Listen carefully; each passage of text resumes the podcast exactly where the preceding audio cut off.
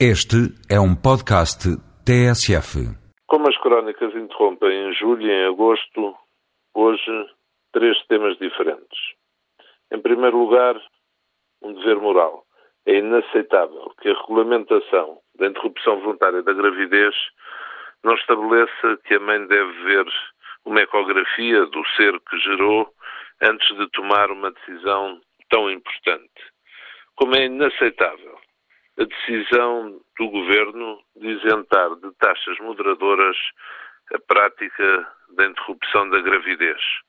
Hoje em dia as grávidas não pagam taxas moderadoras, mas porque se pensa que vão continuar com a gravidez durante o período normal, os nove meses, em princípio. Em segundo lugar, um dever de cidadania.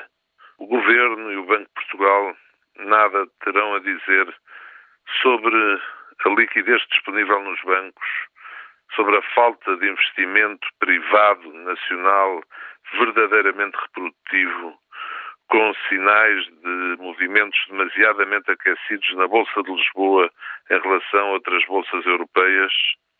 Sem dúvida que há OPAs, que há investimentos financeiros, mas falta investimento que crie emprego e que gere valor acrescentado na economia portuguesa.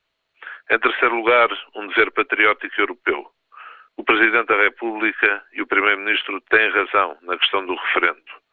Só faz sentido falar em referendo europeu depois de saber o que vai conter o novo tratado e como fica nessa altura a União Europeia.